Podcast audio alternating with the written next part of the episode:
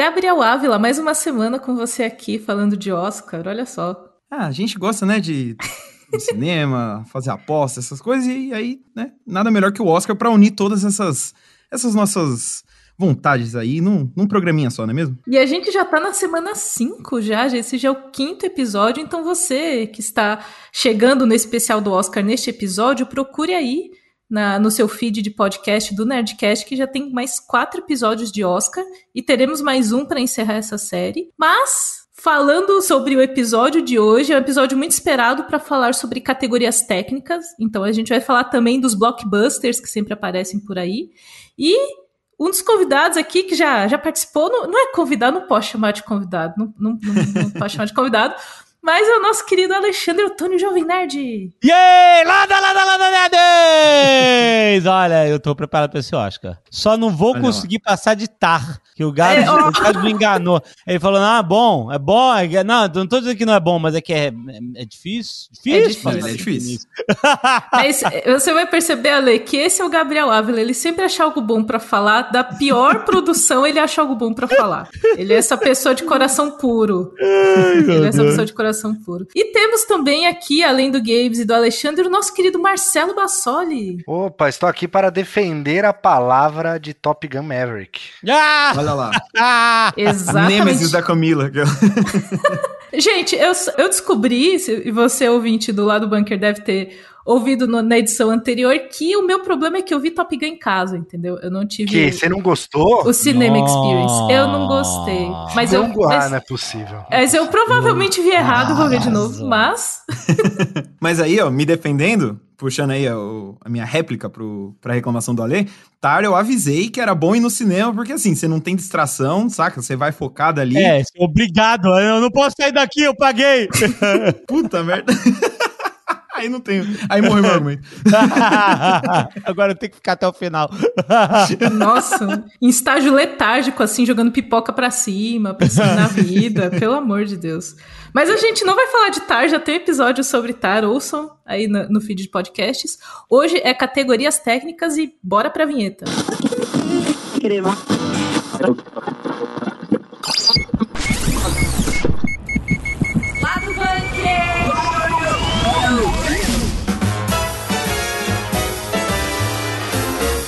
Lá, gente. O Oscar, ele é. Ele tem uma, uma pseudo-separação aí entre as categorias normais e as técnicas, eu não sei como chamar. não sei como é, As principais, né? E as, ah, as assim. artísticas, assim. vai. Seria as artísticas e as técnicas, sei lá, não sei dizer. Ah, mas as técnicas são artísticas também. Também são. Então, também e as artísticas também têm técnica para você escrever um roteiro e tal. Então, para mim é meio que a mesma coisa, mas a gente tem essas categorias que premiam efeitos visuais, maquiagem, som, direção de fotografia. E a gente vai falar aqui um pouquinho delas, e especialmente, acho que é legal a gente começar o programa com isso, como os blockbusters e os filmes de herói que geralmente não são lembrados nas outras, sempre estão por aqui, né? Sim, até porque é, a gente tem essa distinção entre aspas, porque coloca as principais aquela coisa, né? Melhor filme, melhor ator, tal, que é a, a parte entre aspas glamour, e os prêmios técnicos é quase como quem faz meio que o trabalho duro, sabe? Quem meio que prepara ali é, todo o ambiente, o que quer que seja, para essa galera brilhar e tudo mais. E é complicado, é, eu acho, essa distinção, porque a própria academia meio que começou a esnobar, teve um, um ou dois anos em que eles não te, nem televisionaram as, as categorias técnicas, o que é um desrespeito, porque né, o filme não existiria sem essas categorias que a gente vai falar agora.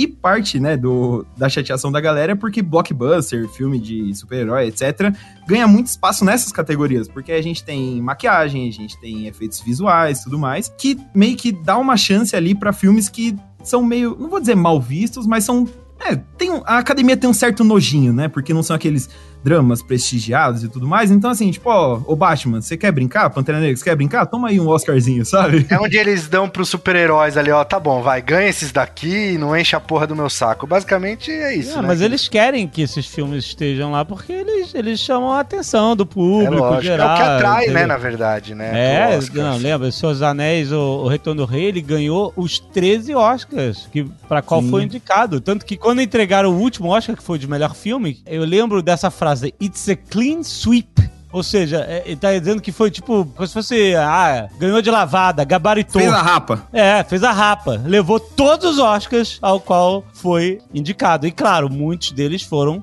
a maioria deles foram técnicos e, enfim, muito merecidos, porque foi realmente revolucionário na época, naquele né? aquele software do Massive, aquelas batalhas gigantescas e tal.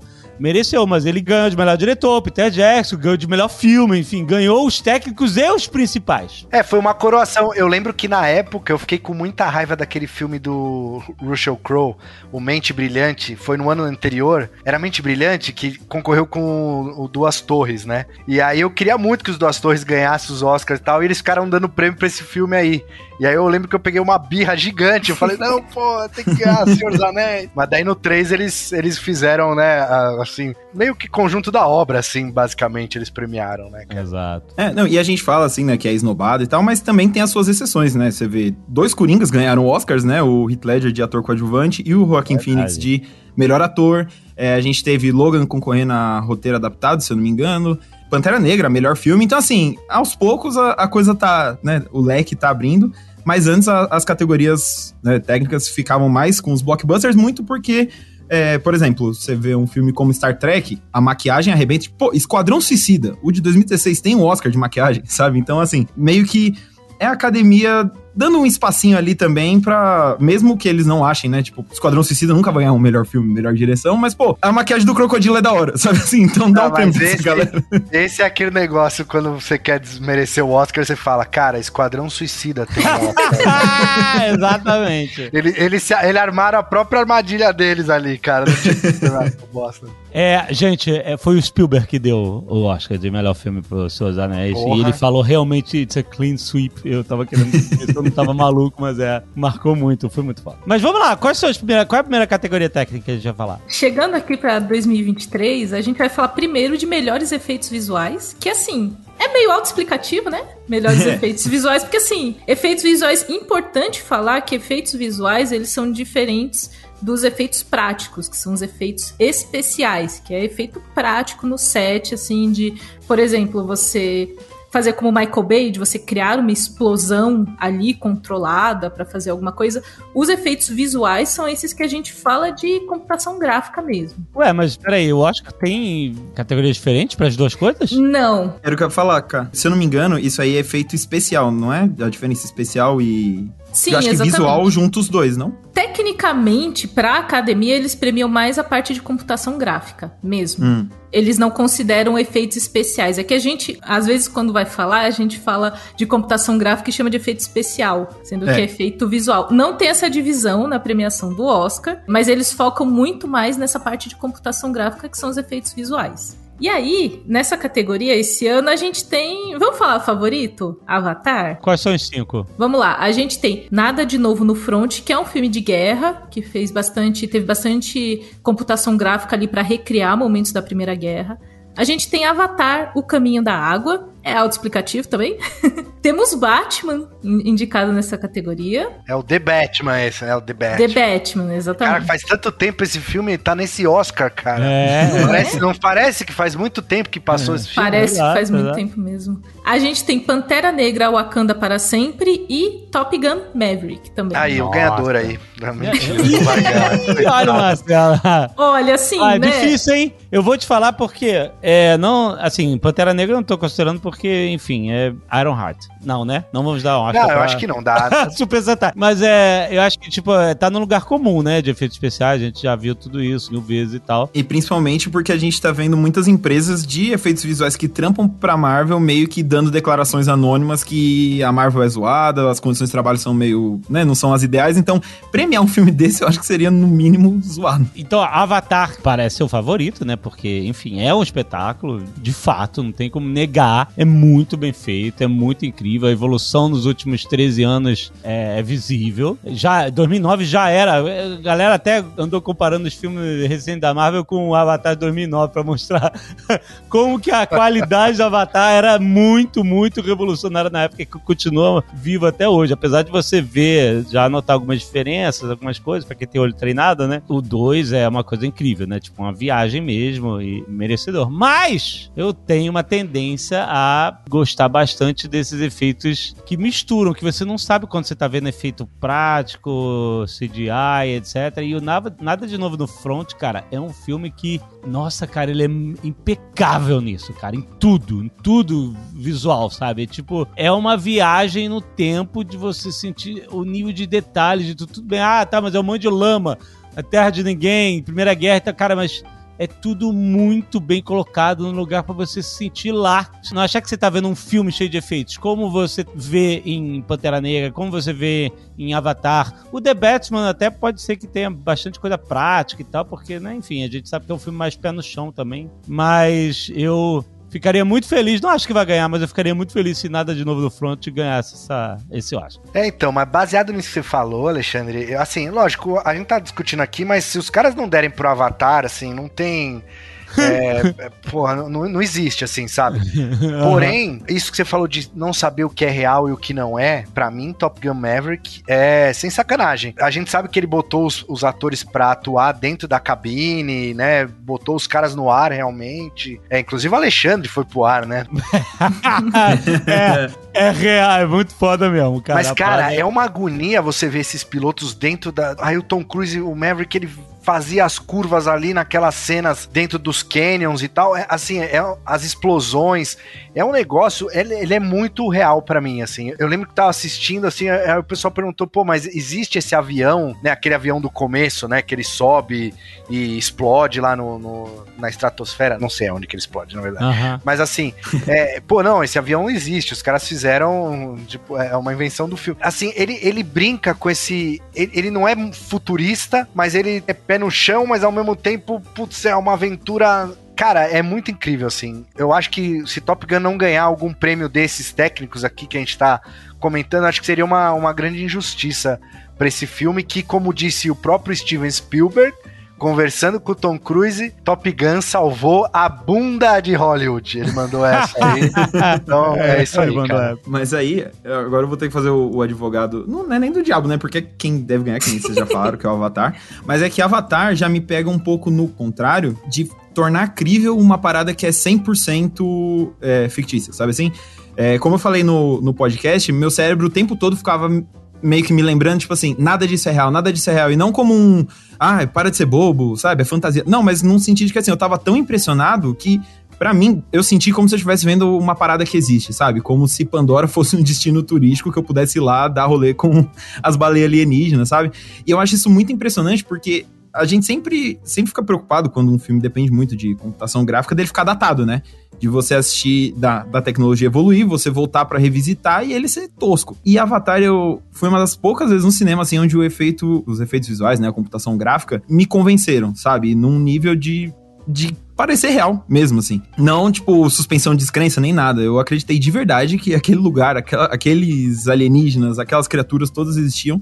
E aí, isso, lógico, é resultado de um trabalho longo, né? James Cameron, a equipe, ficou trabalhando mais de 10, 12 anos entre o primeiro e o segundo para conseguir o efeito especial certo. Só lançaram um filme quando ele tava nesse nível, né, de excelência que eles queriam. Então, assim, indo para Avatar, como deve acontecer, eu acho muito justo. Eu gosto muito dessa discussão que esses pontos trazem, assim, essa, essa quase oposição entre o Nada de Novo no Front e o Avatar, porque traz essa dúvida que o Alexandre falou. O que é mais, assim, o que tem mais, não mais mérito, mas o que se sobressai você recriar um mundo real, o nosso mundo real durante a Primeira Guerra, de uma forma crível, ou o um mundo que não existe? Porque no nosso mundo, o mundo real, a gente tem muita referência. Então, o efeito é. que não é feito de uma forma legal, você vai perceber. Uhum. Já em Pandora, você pode botar qualquer coisa, porque você está fazendo do zero, você está criando um uhum. universo. Então, uhum. eu fico nessa dúvida de tipo, o que que é mais. Não mais premiável, porque a gente sabe que vai pro Avatar, mas eu acho os dois pontos muito interessantes, na verdade. O Caminho da Água, ele trouxe. É, eu não acho que ele é um. Ele é um marco para mim. Ele não é um marco igual ao Avatar 1, assim.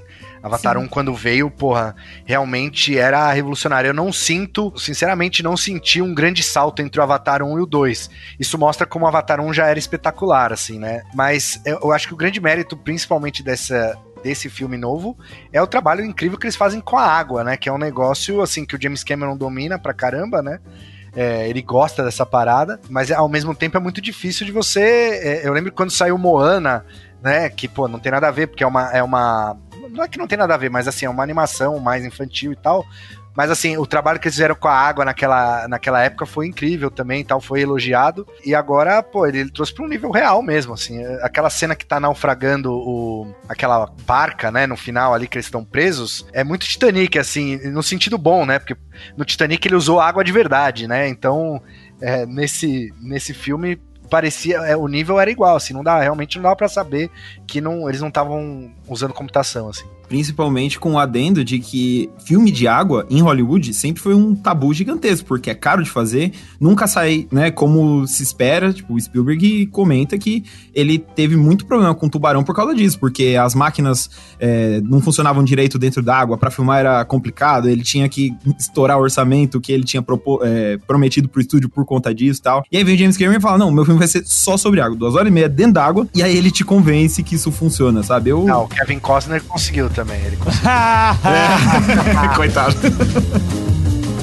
E aí vamos para a próxima categoria técnica que a gente vai comentar aqui, que tem indicados parecidos, que é a melhor maquiagem, porque também se o, o trabalho de efeitos visuais ele se combina com essa parte de maquiagem. E aí entre os indicados nós temos Nada de novo no front, fazendo essa dobradinha com efeitos visuais. Batman também, acho que vamos, vamos premiar ali a, a, a sombra do, do Robert Pattinson, acho justo. É cabelo e maquiagem, então ele tem aquele cabelinho do Bruce Wayne aí. Tá Sim. Os erros finalmente, finalmente os erros Exatamente, Gabes, a gente conseguiu, Gabes, a gente conseguiu. tipo, nem vai ser pelo, pelo pinguim, não, vai ser pelo delineador do Robert Pattinson. Exatamente. A gente tem Pantera Negra Wakanda para sempre, Elvis e A Baleia, que é o filme do Brandon Fraser, que tem um grande trabalho de maquiagem com o Brandon Fraser também. Avatar não está aqui melhor maquiagem, eu achei, achei curioso. Mas é, vamos falar de Elvis e a Baleia. A gente já falou bastante do, dos outros indicados. Eu acho que Elvis tem um trabalho ali com o protagonista para ele ficar parecido ao Austin Butler. E a gente tem o Tom Hanks também, que está com uma pessoa detestável nesse filme. É muito difícil você deixar o Tom Hanks detestável. É um trabalho muito difícil. Não, eu acho muito maneiro que o Tom Hanks, ele, ele é o cara mais nice guy do universo, o incancelável, né? Ele, tipo... É, outro dia eu fiquei feliz que ele, ele falou que ele, a última refeição que ele faria na vida seria um double-double do In and Out. Então eu falei, cara, esse cara é uma pessoa perfeita. Aí, é, mas assim, e ele falou uma vez na entrevista que ele... Ah, você não, nunca faz vilões, né? Ele falou assim, não, eu já fiz papéis de pessoas que podem ser consideradas consideradas vilãs, ou, ou elas. Mas elas têm sempre uma complexidade. Se você olhar, sei lá, é, Estrada para a Perdição e tal, ele é um, ele é um gangster e tal, mas, mas existe uma complexidade que vale aquele papel. E aí, sabe, não quer ser o vilão, sei lá, do filme Doutor Estranho, sabe? Ah, vou te matar. Ou qualquer coisa que seja só um personagem estereotipado que é um vilão. Ele sempre procurou algo mais profundo. E esse acho que foi o papel mais vilanesco que ele fez na vida. Mas, mais uma vez, tem um porquê tem um, uma complexidade ali e tal. O cara realmente que ele faz era um, um filho da puta, desgraçado. É, mas, mas assim, como ele domina isso e a, e a, maquiagem dele, né, faz ele quase desaparecer no papel. Ele realmente ele tem um sotaque, ele, ele, ele, cara, foi um trabalho incrível mesmo, Tom Hanks. E a maquiagem ajudou, ele, cinco horas de, de, de maquiagem todo dia que ele falava e tal. Mas o Austin Butler, por mais que, tipo assim, ah, não tem aquelas próteses, né, pra ficar mais gordo e tal, que nem o Tom Hanks teve, até, até o, né, o, o, o Brandon Fraser também na baleia, né? Eles fizeram essas, essas maquiagens nele. Mas, cara, olha pro Austin Butler. Dá uma procurada aí no Google. Você fala assim, esse cara vai fazer o papel do Elvis. Tipo assim, não. Como assim? Que, que tem absolutamente nada. Não tem nada de Elvis ali. E, cara, ele convence demais. Claro, com o talento dele, ele conseguiu incorporar o Elvis, a voz, os trejeitos e tal. Mas a maquiagem transformou, cara. Ele é, é real, cara. Ele é o Elvis demais esse filme. É muito impressionante, acho que merece. É, eu gostei muito, cara. Acho, o, filme, o filme é muito bom também. Um espetáculo. E, espetáculo. e assim, só, só que ele tem também, você falou, mas o figurino do filme é excelente também, né? é, né? Que, que, é. E, pô, fala de Elvis, você logo lembra das roupas e tal. Mas isso que você falou, por exemplo, o Tom Hanks, ele ainda é o Tom Hanks.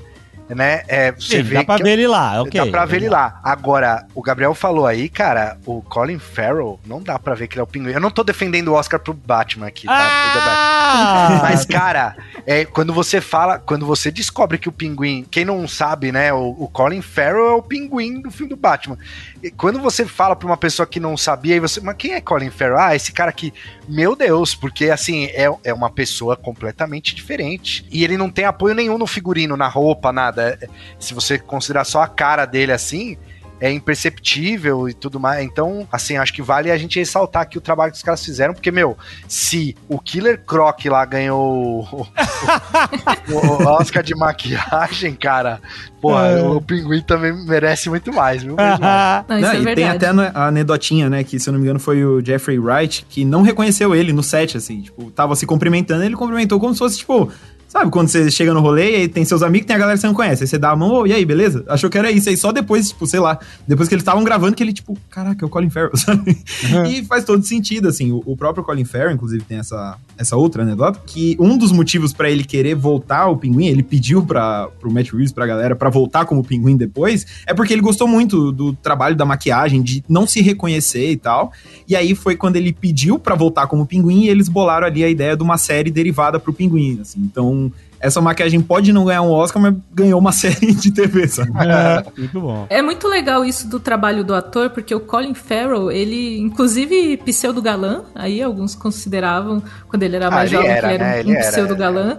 E aí, quando você vê ele dessa forma, é o trabalho da maquiagem e é um trabalho que ajuda muito nessa imersão da atuação também. Então, acho que às vezes o ator tá no momento que ele quer se reinventar e ele entra no personagem quando ele faz a maquiagem. É muito cansativo, como o Alexandre citou. Tipo, ah, Tom Hanks ficava cinco horas na cadeira de maquiagem e é por aí mesmo, é disso pra mais. Farrell também, é isso aí. Sim, é disso pra mais, assim, a, a galera chega, vocês acham que, que artista de Hollywood acorda tarde? A galera tá três da manhã para fazer cinco horas de maquiagem pra começar a gravar amanhecendo o dia, assim.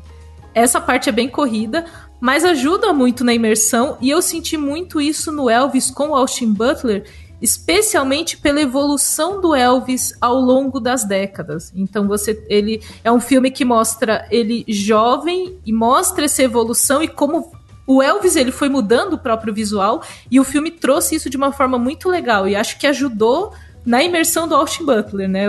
O, o ator até falou que ficou com o sotaque do Elvis por muito tempo, não conseguia sair muito do personagem, assim, e deve ter sido isso mesmo. Mas essa maquiagem que ajuda nessa imersão, tanto do ator que tá no personagem, quanto da equipe que tá ao redor ali. Você, eu, como o Games falou, acho que a galera olhava pro Colin Farrell e falava, ok, esse é o pinguim. Então, substituíram a pessoa. É, é tipo uma troca de rosto, assim, praticamente. Mas acho que você volta ao negócio que você comentou do Avatar e o Nada de Novo no Front, que o Colin Farrell de Pinguim, é, a gente não tem referência. É tipo, ele, beleza, mudaram pra caralho, a cara dele é muito impressionante, etc. Né? O Tom Hanks também, a gente, pô, ninguém conhecia esse cara, nem todo mundo da produção falou assim, eu nunca tinha visto a cara do empresário do Elvis na vida. Mas o Elvis, o Elvis, a gente tem muita referência. É, é o, O rei, Elvis, né, ele foi a pessoa mais famosa do mundo na época dele, sabe? E, tipo, ter a cara dele marcada na história, sabe? Tipo, e aí você encarar é, esse peso com maquiagem e a performance do ator, é claro, mas é muito mais difícil você convencer, sabe? Tem um filme muito maneiro sobre o Elvis, pra quem tiver essa vibe de Elvis, eu fui muito pegado pelo trem do Elvis com esse filme, cara. O base dele é incrível. Mas então, o, o- tem um filme do Elvis que eu vi um tempo atrás que é Nixon e Elvis. É um filme até com, com o Kevin Spacey. O cancelado Kevin Spacey, ele faz o papel do Nixon. E é, é sobre a foto que o Elvis tirou com o Nixon.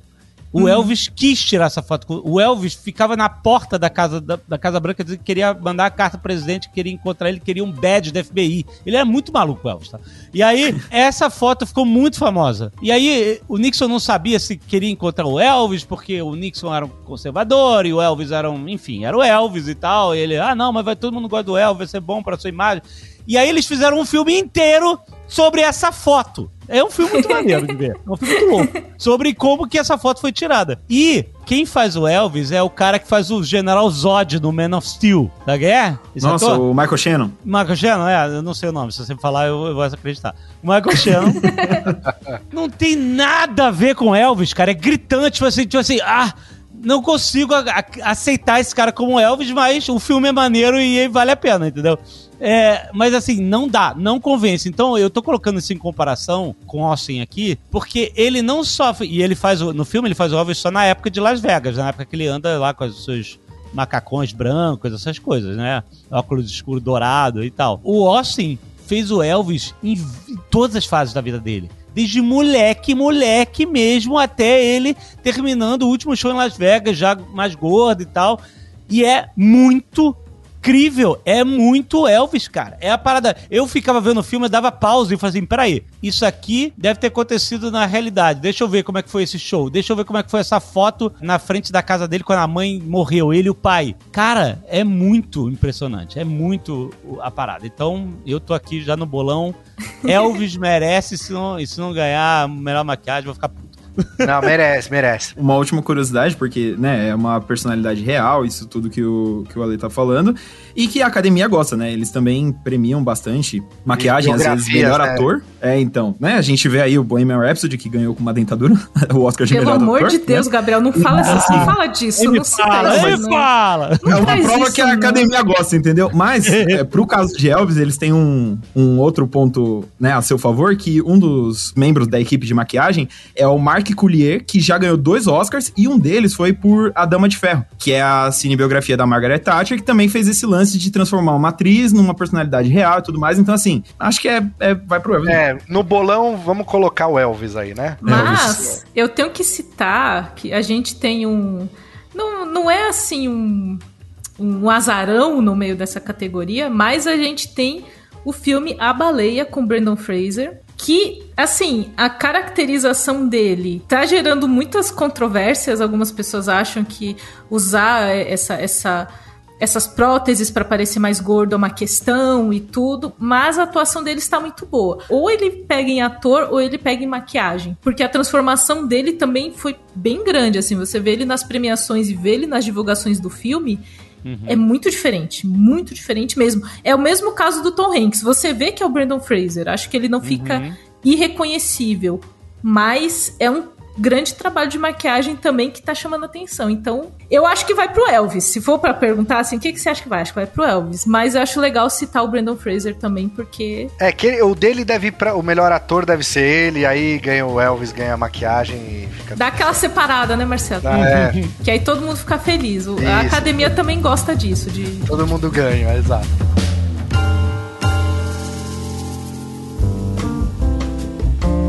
Vamos agora falar sobre melhor som. Eu tenho um favorito nessa categoria de melhor som.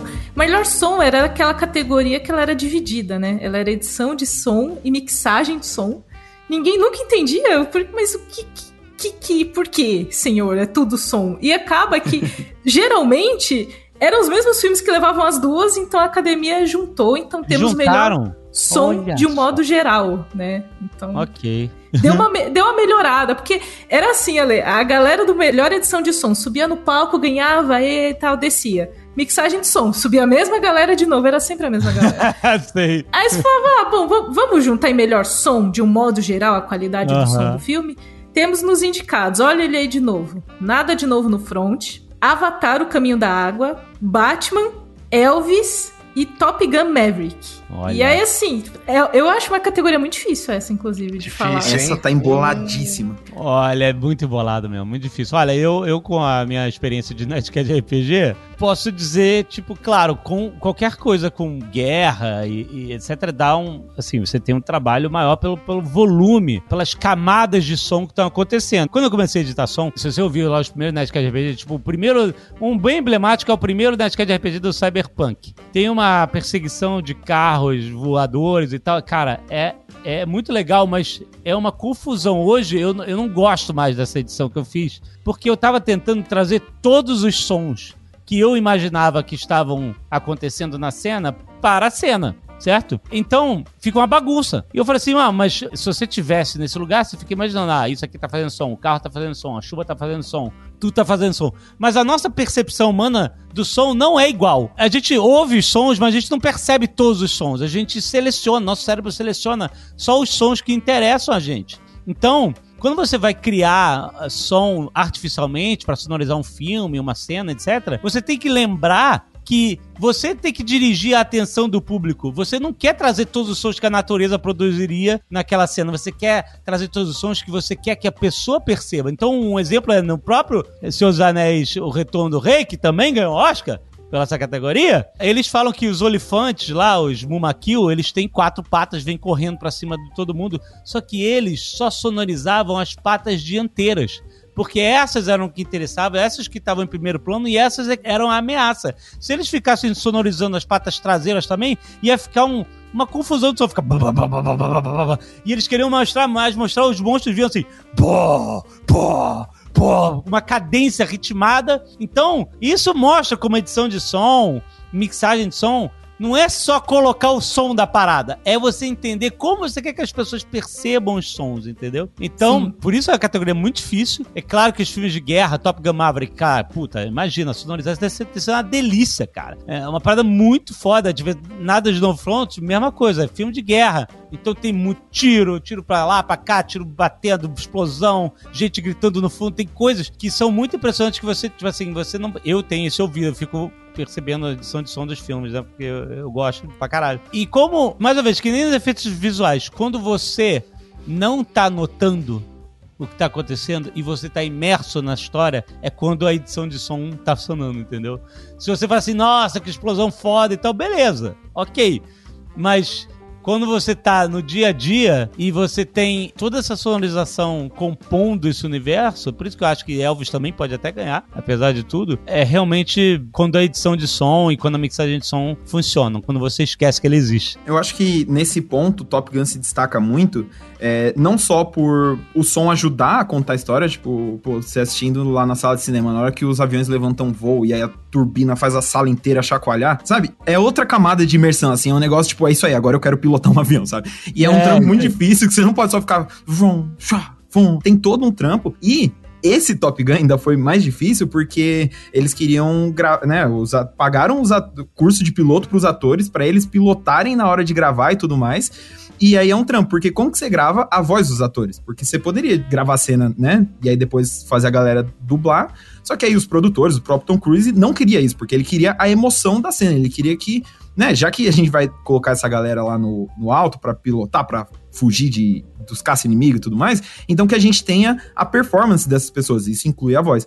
Então, eu tava lendo umas entrevistas, eles tiveram todo um trampo para como eles iam microfonar a galera lá dentro, sabe? para você conseguir ter a... Porque todos os diálogos foram gravados dentro dos aviões, assim, mesmo quando era, sei lá, a base falando com o Tom Cruise lá em cima, o Tom Cruise estava sendo gravado dentro do avião. E aí foi todo um trampo que eles tiveram que recorrer à própria aeronáutica da Marinha, se não me engano, dos Estados Unidos para ver como que eles poderiam colocar o, cap, o, o, microfone sem atrapalhar a comunicação com a base real. Então, assim, Meu é Deus. todo um trampo que aí, quando você vai assistir o filme, de certa forma, ele, ele ajuda a explicar por que, que esse filme é tão bom, por que, que não é só é, uma pessoa sentada no cockpit com uma tela de verde no fundo, fingindo, ó, oh, estou caindo. Não, sabe? Tem toda a emoção, todo. E a voz ajuda nisso, né? O som ajuda nisso. Ao mesmo tempo em que você tá lá sonorizando os caças em força G, sei lá o quê, a milhões de quilômetros por hora, sabe? Então, eu acredito que Top Gun deva ser favorito muito por isso. Eu acho que vocês vão falar que eu sou infiltrado pelo Tom Cruise aqui no programa.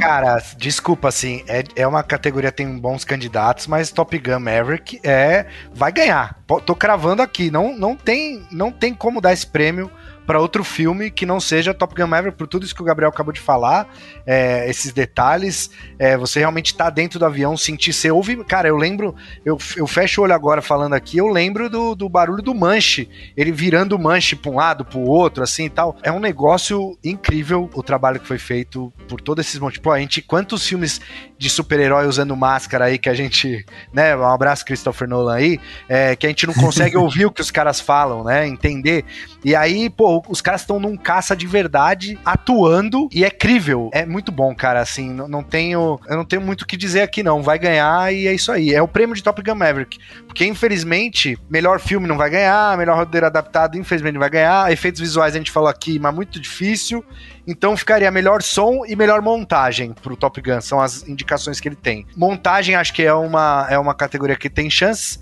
mas acho que som é, é, a barbada aí da, pra Top Gun, porque ele merece um prêmio, e é isso aí. Eu também concordo, acho que vai ser Top Gun. E toda essa história que o Gabes contou de você microfonar a galera dentro, enfim, lá dentro, com tudo acontecendo, é muito Tom Cruise, porque geralmente é, é muito normal que você grave os, os diálogos depois. Assim, é muito difícil num set você pegar o diálogo em loco. É muito difícil, porque sempre tem interferência, sempre tem outras coisas acontecendo. E aí, assim, é a carinha do Tom Cruise falando: não, mas no meu vai ter, porque eu vou continuar fazendo coisas inéditas em Hollywood, é isso. E ele continua fazendo e conseguindo fazer. Então, talvez o, o áudio não vai ter aquela qualidade de som, mas ele traz a emoção. Então, é uma. É um olhar do, do Tom Cruise como produtor do filme também, de fazer uma escolha. Eu quero o áudio mais limpo possível ou eu quero o áudio com mais emoção? É a cara do Tom Cruise fazer isso, né, gente? É... Total. Tanto que é. tem alguns diálogos que eles realmente foram depois pra cabine, regravar e tudo mais, mas eles queriam que o grosso fosse feito ali para transmitir a emoção, que faz sentido, né? Pô, eles pagaram o curso pra galera ir lá pilotar e aí cê, depois você vai gravar tudo numa cabininha, fingindo as emoções que você realmente sentiu ali, sabe? Não faz sentido. Mas eles não pilotaram as caças, né? Eles estavam no banco de trás. Não, né? não, pilotar, pilotar não, mas assim, sabe? Imagina, você tá lá no alto, eu acho que deve ser muito diferente o, o ah, desespero e tudo mais. Claro, você sente a força G e tudo, né? Não, Sim. não tem dinheiro no mundo que pague pra eu atuar dessa maneira, esquece. eu tenho medo de montar a russa, imagina num caça. Tá a gente tem medo do Tom Cruise, vamos ser sinceros. Tipo, é isso. Tom Cruise, não me chame pra jobs, não aceitarei, é muita loucura.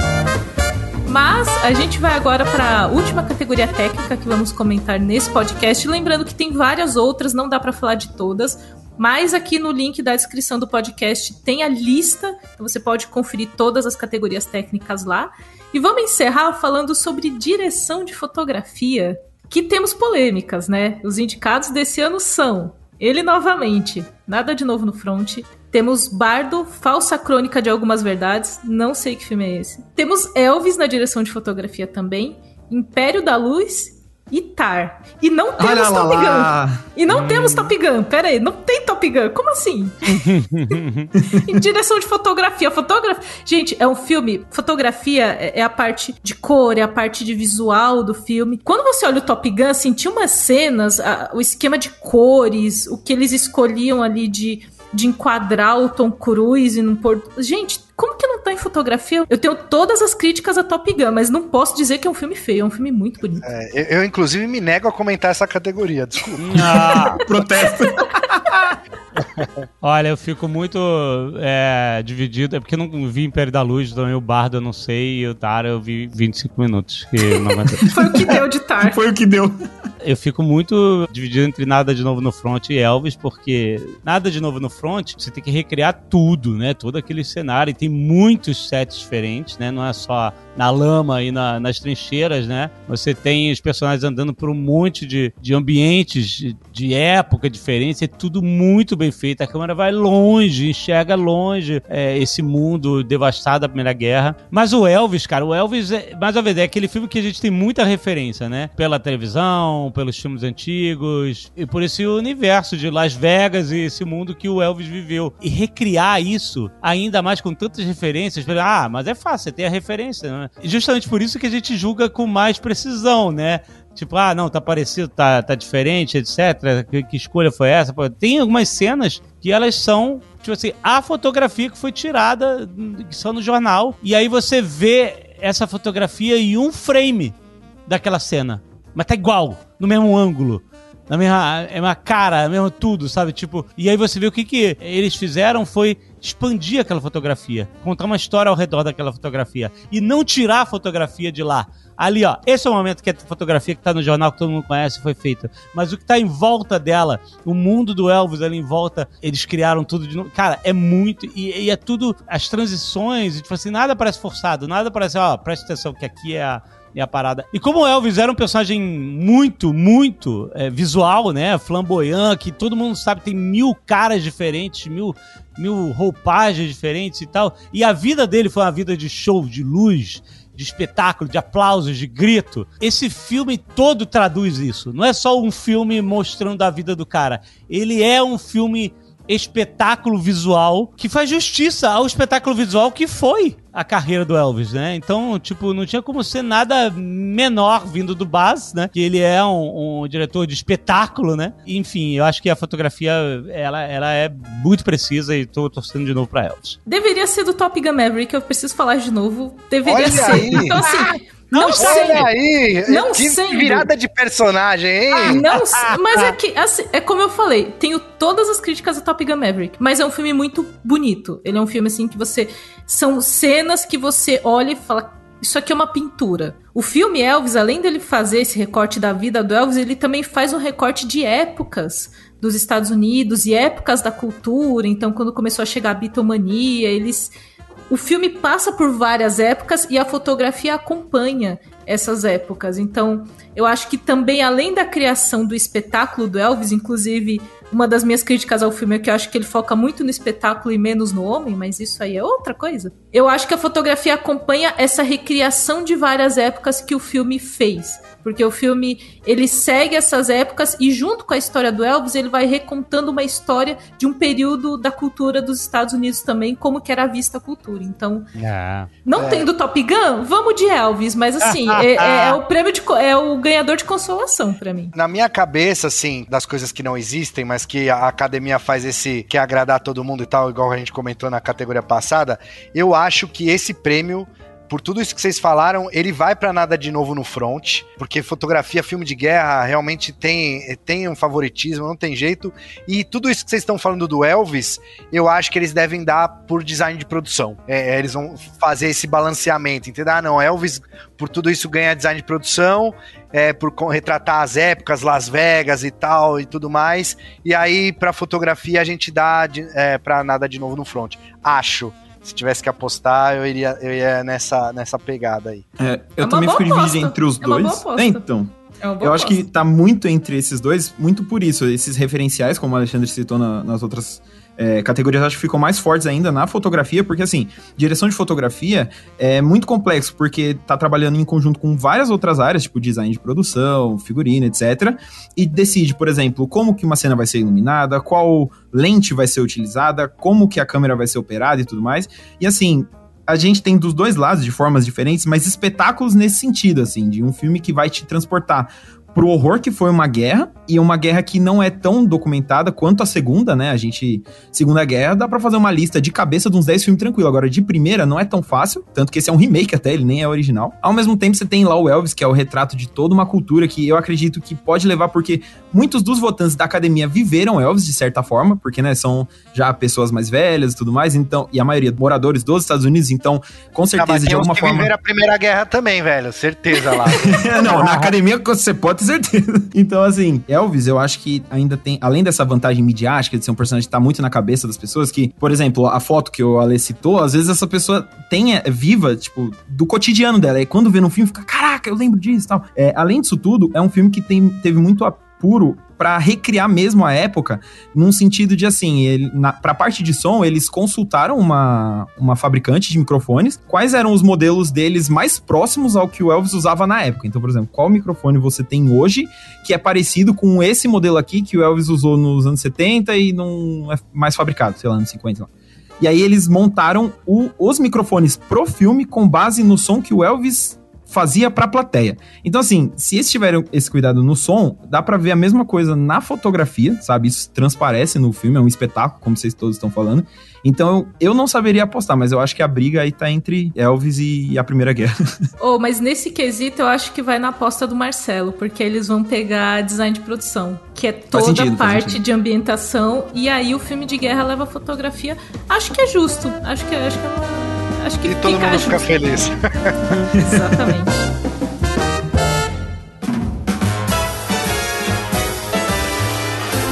é isso, gente. Chegamos ao final desse lado bunker especial sobre as categorias técnicas do Oscar 2023. Não dá para falar de todas as categorias e de todos os indicados, que é muita coisa, mas a gente deu uma pincelada aqui nos principais. E eu quero agradecer muito aos convidados. Alexandre, muito obrigada por ter vindo gravar com a gente mais uma vez. Eu tenho que parar de chamar você de convidado, Alexandre. e muito obrigada também ao Marcelo Bassoli, que vocês já conhecem, faz parte do Jovem Nerdverse, tá sempre gravando podcast. Foi um prazer gravar com você também, Marcelo. Prazer foi meu, minha primeira participação aqui. Agradeço demais e, Tom, tamo junto, hein? brother. Não sou tão brother igual a Zagal, mas tamo junto. E assim, não agradeço o Gabriel, não. Vocês sabem, o Gabriel tá aqui sempre, o Gabriel tá sempre aqui faz parte já do, do lado bunker, mas eu vou, eu vou dar o braço a torcer. Obrigada, Gays, por trazer as suas curiosidades. Hoje você trouxe muitas curiosidades, ficou bem legal. Agradeço a moral aí e sempre bom é, gravar com a galera. Esse pessoal novo, né, Camila, que tá começando, eles não têm muita experiência com podcast, então a gente abre aqui o espaço, né, pra eles se desenvolverem. Mas... é, Inclusive, vocês deviam fazer mais isso, viu, galera? Gravar mais podcast, é? tá? Mas a sério, foi, foi um prazerzaço, baita programa e muito obrigado você também, Camila, que arrebentou aqui na, na condução. É a nossa maestra, é a nossa Tar desse lado Olha, do ai, especial. Meu Deus do céu. Tar tendo muitas dificuldades. Mas, é. gente, não acabou os, esses episódios especiais do lado bunker sobre Oscar. Teremos mais um que vai, vamos falar sobre ele, tudo em todo lugar ao mesmo tempo. Aguarde.